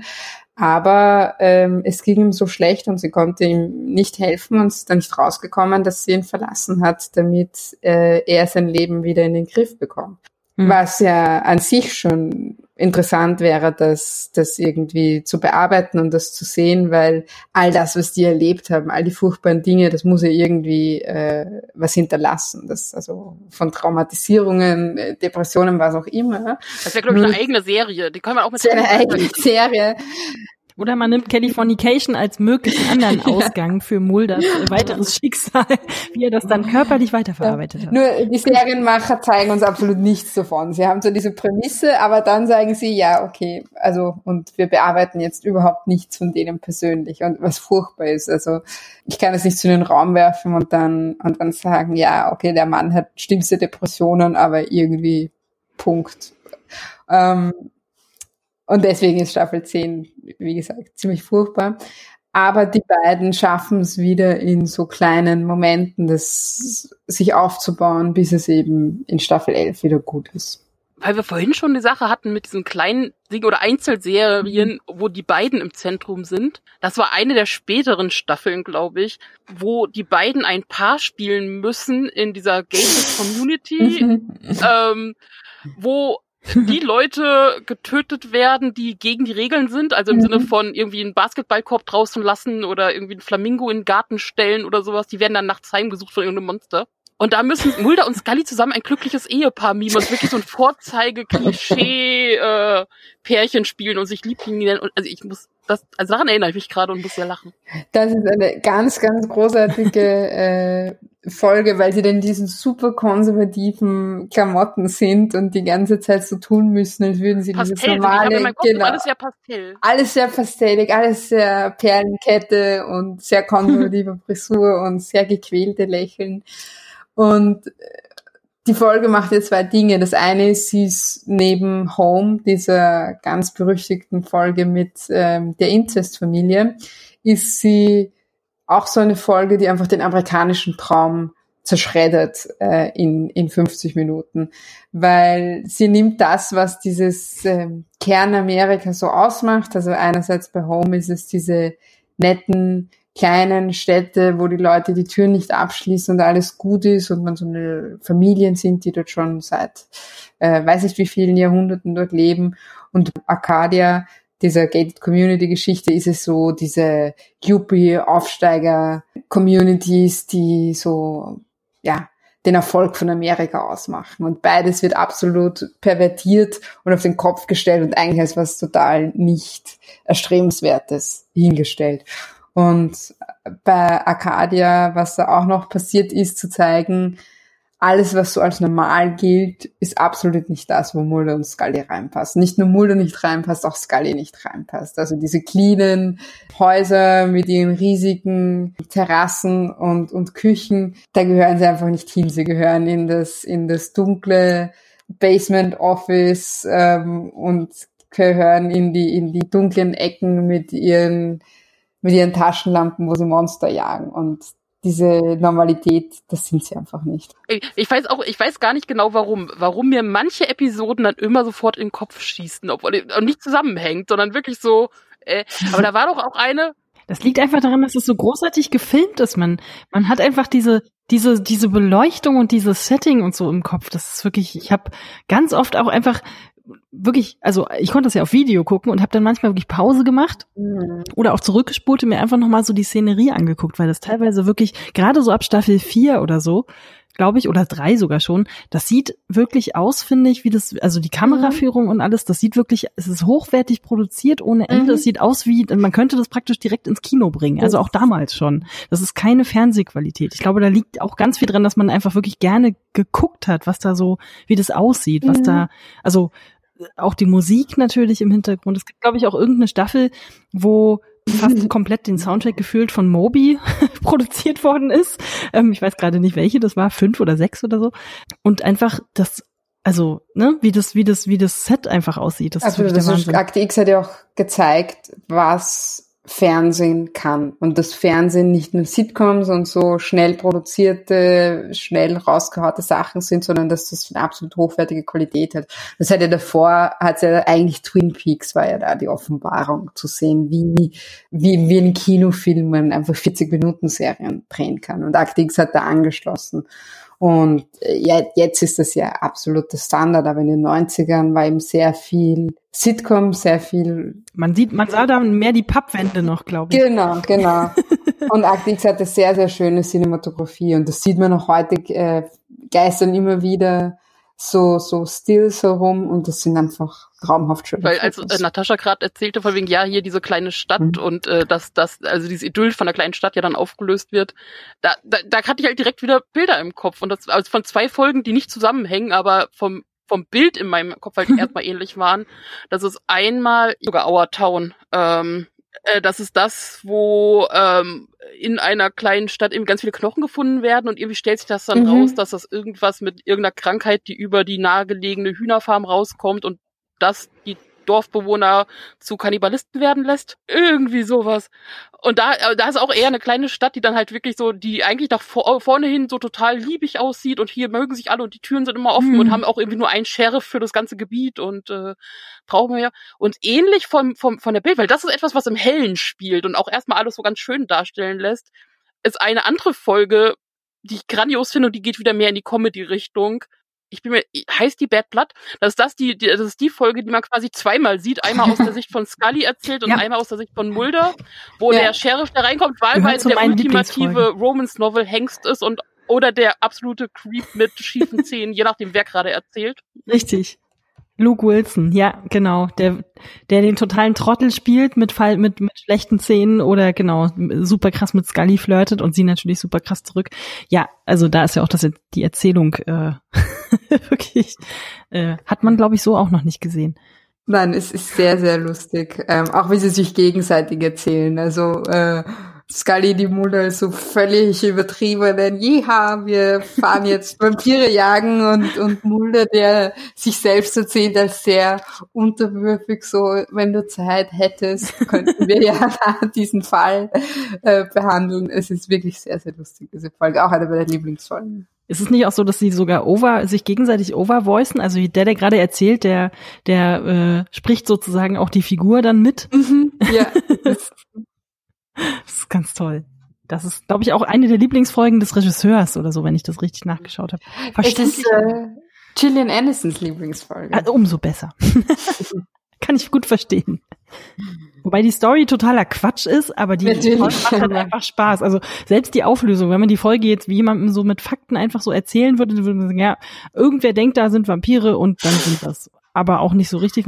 Es ist nicht so eine super tolles Monster, aber die Geschichte Aber das ist doch auch ähnlich Spaß. wieder. Und da kommen wir wieder zu einer anderen Folge. Ich weiß gar nicht, ob es so hieß, aber es geht sich um Big Blue. Also so eine Art Nessie.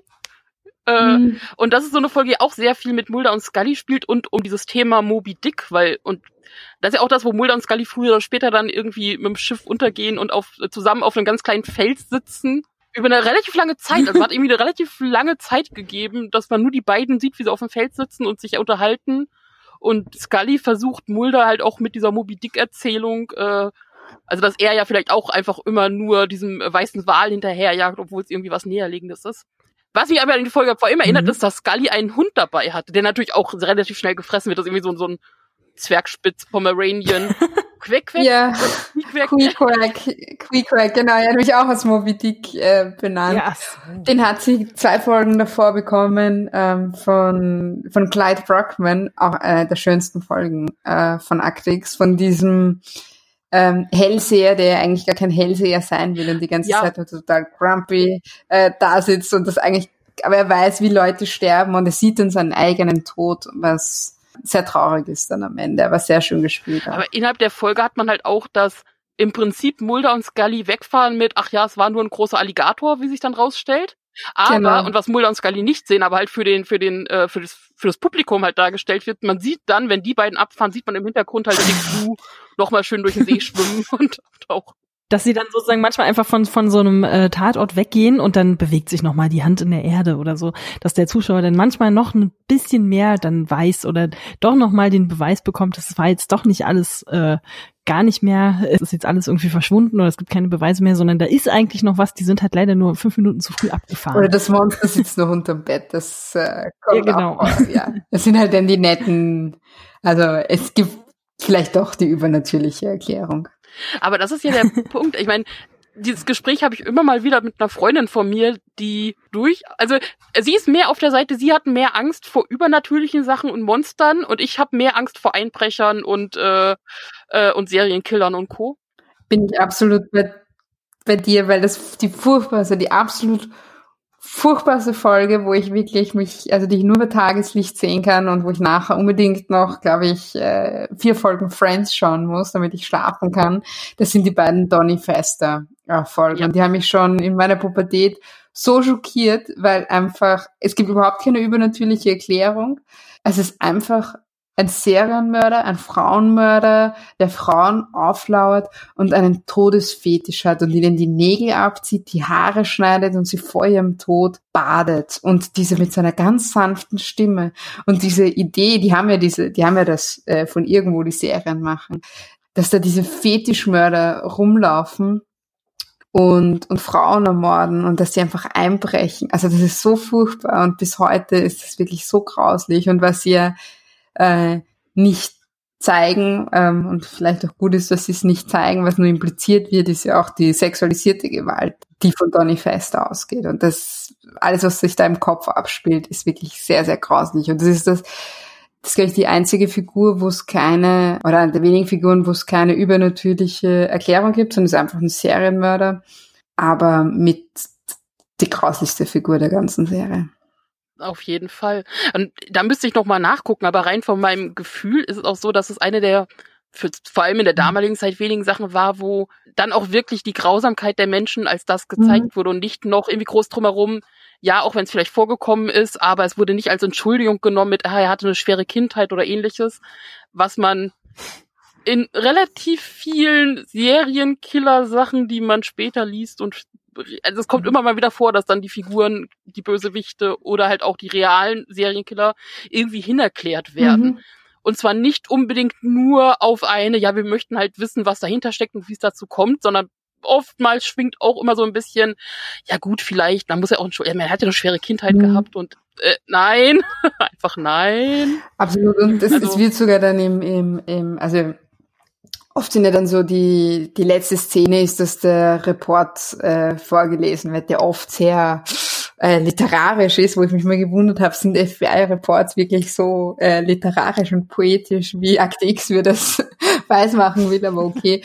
Und bei Donny Fester ist es dann auch tatsächlich so. Also äh, wir suchen nach Monstern, aber in Wahrheit ähm, sind es Menschen und sind es Menschen, die diese Sache machen. Und Donny Fester ist einfach ein, ein ganz normaler Mensch, der in einer Familie aufgewachsen ist und der ist dann zu diesem Serienmörder geworden. Also ganz oft ist ja, dass scheinbar irgendwelche übernatürlichen Sachen sind, die sich dann doch wieder eher auf ähm, genetische Mut Mutation mhm. oder auch aus äh, Versuchsgründen von der Regierung oder irgendwas, was halt jemanden verändert hat oder dazu gebracht hat.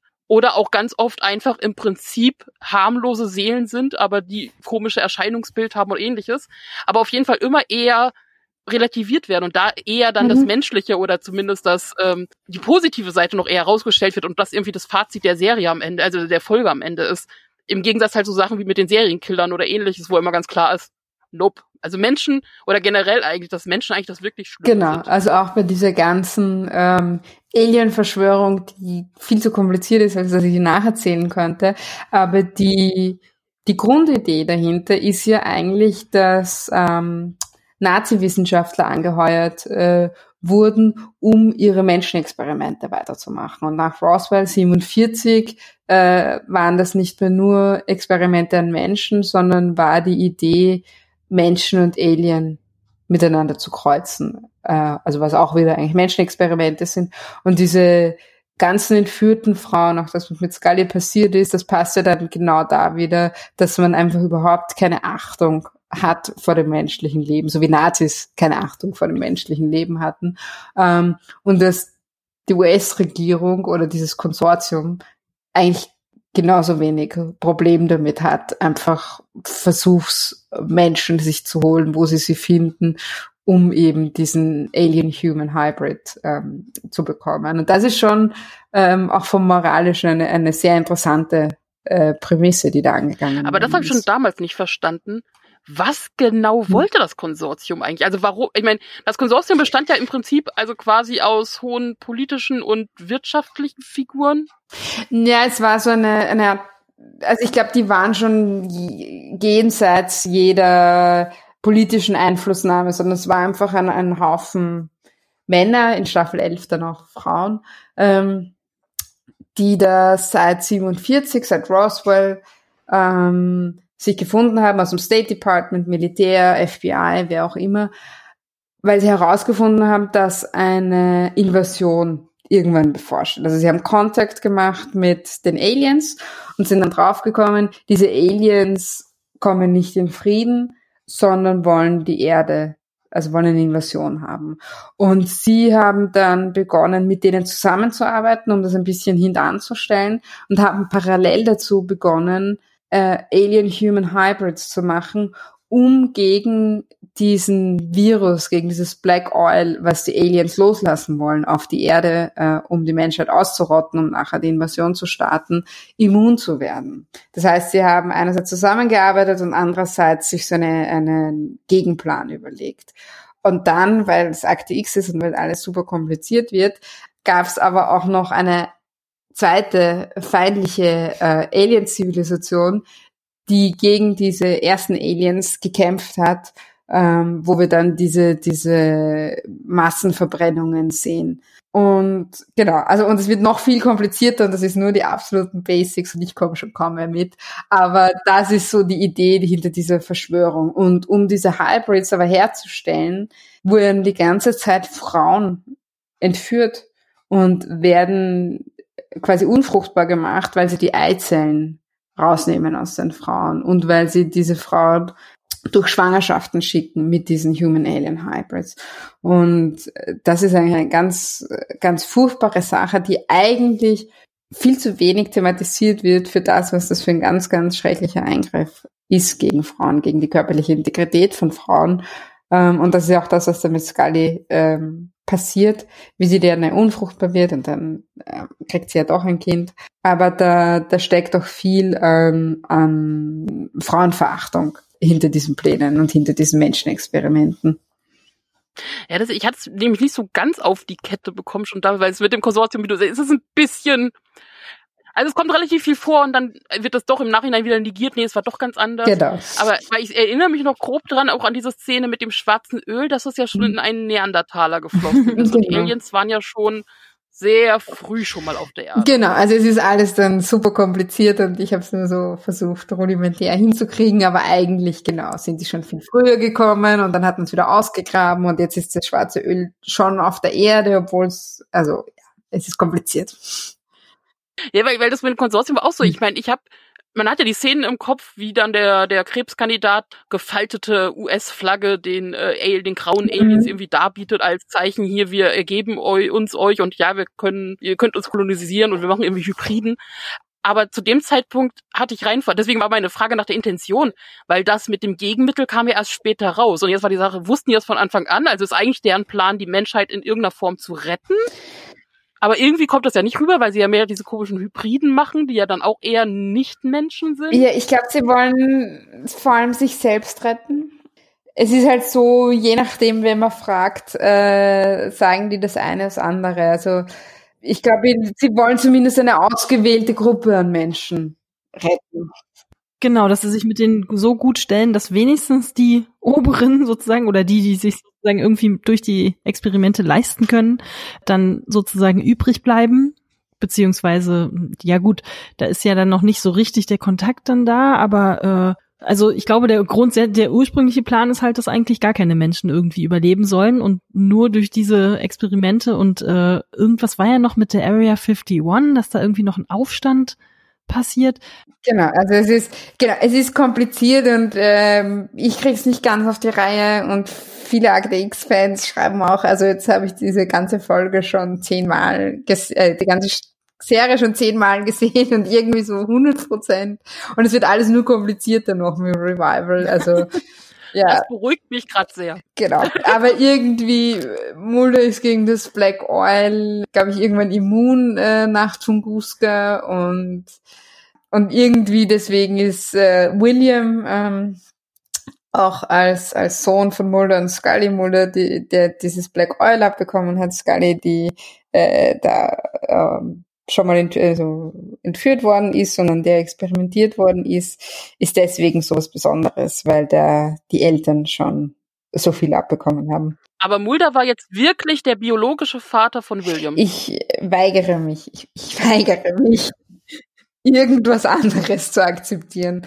als dass Okay. William der Sohn von Mulder und Scully ist. Aber das Punkt. kam jetzt in der Serie nicht, also es war in der Serie jetzt nicht wirklich offensichtlich, oder? Ich meine, das war ja. in, im, in der Originalserie schon. Ähm, Im Revival ähm, werden Dinge gesagt, die ich wieder vergessen möchte.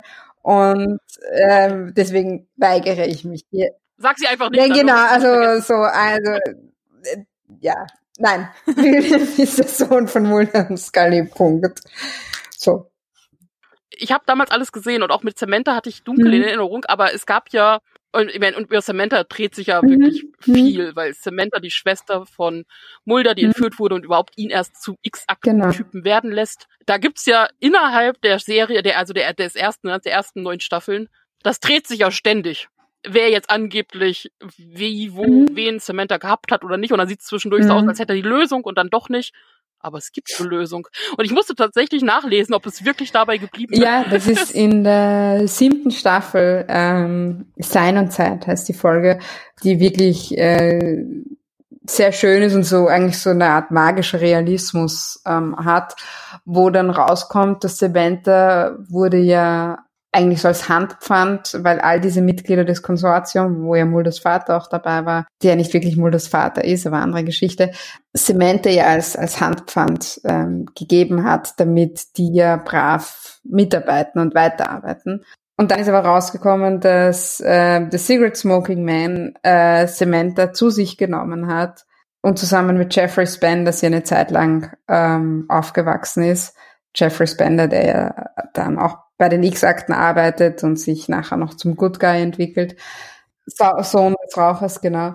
Und dann wird halt so gesagt, ja, bevor Samantha quasi irgendwas Schlimmeres zugestoßen ist, dann, dann sind diese Kinder, die da, an denen experimentiert worden ist, zu so Art, ja, Seelen geworden oder so Art, so Art Geistern geworden, die halt von der Erde gegangen sind, aber jetzt so Sternenlicht quasi sind und, und auf andere Kinder aufpasst. Also so, das ist ja dieses magische Realismus-Element. Und ab dem Zeitpunkt weiß Mulder quasi, Samantha ist tot und er muss nicht weiter nach ihr suchen. Aber da gab es ja irgendwie, ich sag jetzt mal kurz vorher, aber kann auch deutlich vorher gewesen sein, gab es ja eine andere Episode, wo wir wieder bei Serienkillern sind.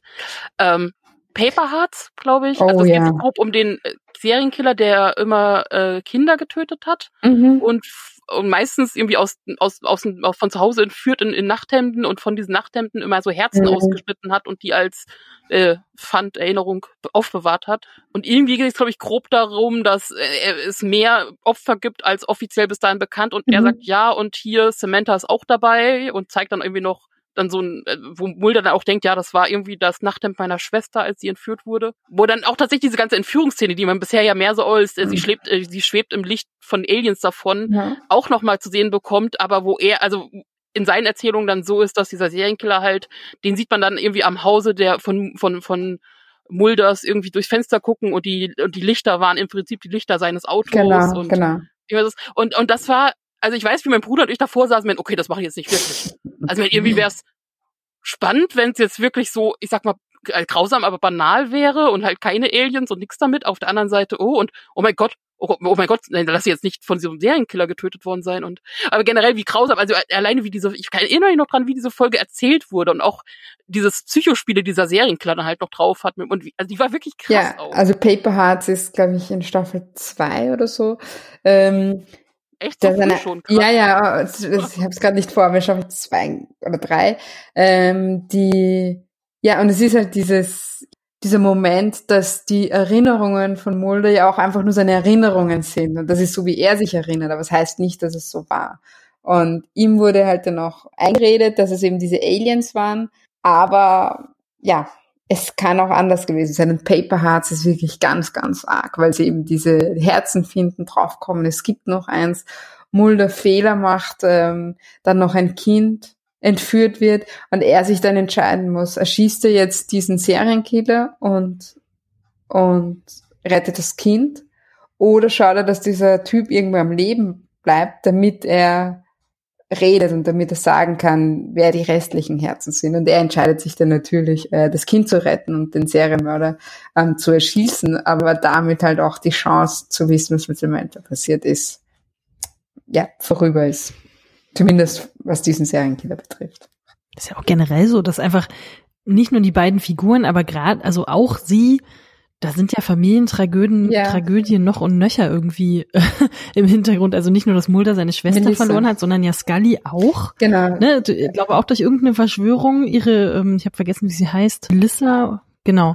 Äh, und ähm, ich glaube noch irgendwelche anderen Figuren, die irgendwie Verwandte verloren haben und dann, und dann ja Scully selbst mit dem Krebs, so jenseits von irgendwelchen Verschwörungstheorien und von irgendwelchen oder überhaupt äh, äh, instrumentalisierten, wie soll ich das jetzt sagen? Also es ist sozusagen nicht nur nicht nur irgendwie äh, Drehbuchplot, sondern es sind ja auch einfach ganz viele persönliche Schicksale, die da irgendwie mit rein geraten und naja, auch die Figuren natürlich noch viel tiefer machen, aber das das ist dann ja also was was die auch die ganze Zeit da durchmachen müssen, also auch persönlich, das ist ja wirklich Es ist ja auch ganz viel passiert im Parallelen immer bei Akte X. Also Mulders Schwester stirbt, Scullys Schwester stirbt. Mulders Vater wird umgebracht, Scullys Vater stirbt. Äh, Mulders Mutter begeht Suizid. Großartige Familie, die Familie Mulder.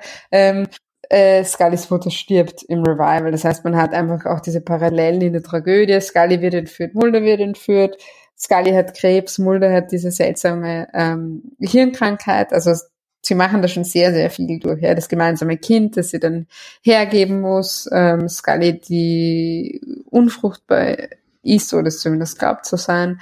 Ganz viele Leute um sie herum, ähm, die sterben. Äh, ehemalige Leute, mit denen sie zusammengearbeitet haben auf beiden Seiten. Die Lone Gunmen, die sterben. Also es ist sehr, sehr viel Trage Tragödie und es war ja Chris Carter so wichtig zu sagen, nein, er macht jetzt keine Liebesgeschichte und es macht da überhaupt nichts äh, Schönes, nicht, dass man glaubt, dass das irgendwie, dass das da jetzt irgendwie fluffy und schön alles wird. Aber ich finde, er hätte uns schon so ein bisschen geben können, weil eine schöne, pinke Liebesgeschichte wird ja eh nicht mehr draus.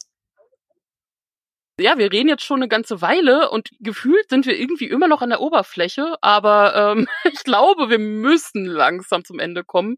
Wobei natürlich äh, jeder hier gleich noch sagen kann, wer was er noch dringend loswerden möchte.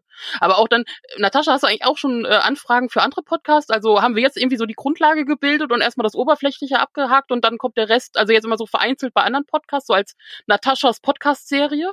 Ach, ja, es ist, ich ich war wirklich sehr gerührt, wie viele Leute sich gemeldet haben. Und es hat sich tatsächlich auch ein Akte X Podcast äh, gemeldet, uh. Uh, die, die, Serie, äh, die die Serie Folge für Folge auseinandernehmen. Und da darf ich auch mitmachen. Und die sind jetzt, glaube ich, gerade Staffel 2. Und da darf ich bei dem äh, Dreiteiler ähm, Anasazi nachher oh, cool. reden. Und da freue ich also die werden wir bei uns definitiv auch äh, verlinken, wenn es dann soweit Yay. ist. Ja. Nein, aber andere äh, Podcasts haben sich auch noch gemeldet, aber schauen wir mal, was sich noch ergibt. Ich freue mich über jede Gelegenheit. Jeder, der es hören oder lesen will, da rede ich fast doch lieber drüber als über Rechtsextremismus. Genau, wir haben jetzt allen, allen und uns selber Lust gemacht, nochmal äh, den Rewatch zu starten mit den Grundlagen. Ja, und Staffel 11. Also vor allem gucken wir jetzt erstmal Staffel, und 11 Staffel 11. Folge 1 und die letzte. Genau. Das genau. ist doch äh, ein ganz gutes, ganz gutes, ganz guter Wiedereinstieg eigentlich. Ja, Natascha, hast, hast du darüber hinaus unbedingt jetzt noch was zu sagen? Neben allen Monstern und Verschwörungen ist mir das Wichtigste. Es ist einfach die schönste Liebesgeschichte, die je im Fernsehen zu sehen war. Einfach weil weil sie so ungewöhnlich ist und weil sie auch so frustrierend ist, weil man, also heiße Küsse und äh, Liebesnächte, das kann man sich alles abschminken, sondern man ist irgendwann schon einfach froh, wenn sie sich in die Augen schauen oder sich beim Vornamen nennen oder sich so ganz leicht berühren, da schmilzt dann schon das Fanherz.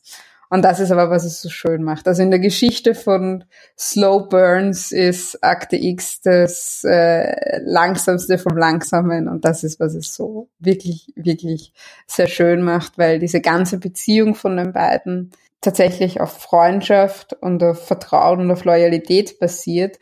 Und sich das sehr, sehr lange ähm, an diesem Fundament arbeitet und nicht gleich in, in die romantische Liebesgeschichte reinspringt. Und deswegen ist das sehr, sehr schön.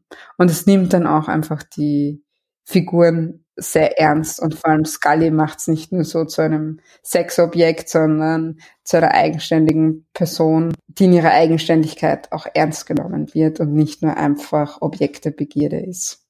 Und umso schöner, äh, dass sie sich am Ende haben. Das hast du schöner ausgedrückt, als ich es je könnte und ich kann jedes Wort unterschreiben. Geht mir ganz genauso. Man fühlt das ja sozusagen jedes Mal, wenn man die beiden sieht. Ich bin jetzt auch ganz, bin jetzt ganz entfacht wieder. Das wollte ich erreichen. Also ich, ich habe schon ein paar Menschen wieder dazu gebracht, das zu schauen und irgendwann hole ich mir von Fox, äh, komme ich hin und hole mir da meinen Paycheck ab, weil es einfach eine ganz große neue Aktiks-Begeisterung gibt im Deutschen das war alles eine große Verschwörung meinerseits. Wir bedanken uns sehr bei Natascha, dass äh, sie bei uns war und uns an ihrer Leidenschaft hat teilhaben lassen und noch mal ein paar Sachen erklärt hat. Also mich jetzt auch sehr, sehr gefreut. Äh, danke, danke, danke, danke fürs Reden und Zuhören und sehr schön. Danke.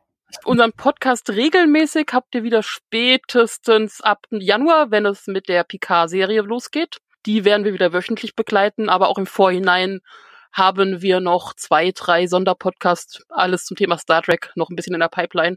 Vielleicht rund um Weihnachten, damit ihr da was habt, wenn ihr der Familie entfliehen wollt. Ansonsten denkt immer dran, die Wahrheit ist irgendwo da draußen. We want to believe. Macht es, Jord. Wie heißt es so schön in diesem, in diesem Meme? Äh, finde äh, jemanden, der dich so ansieht, wie Mulder Scully ansieht. Und umgekehrt. Und trust no one.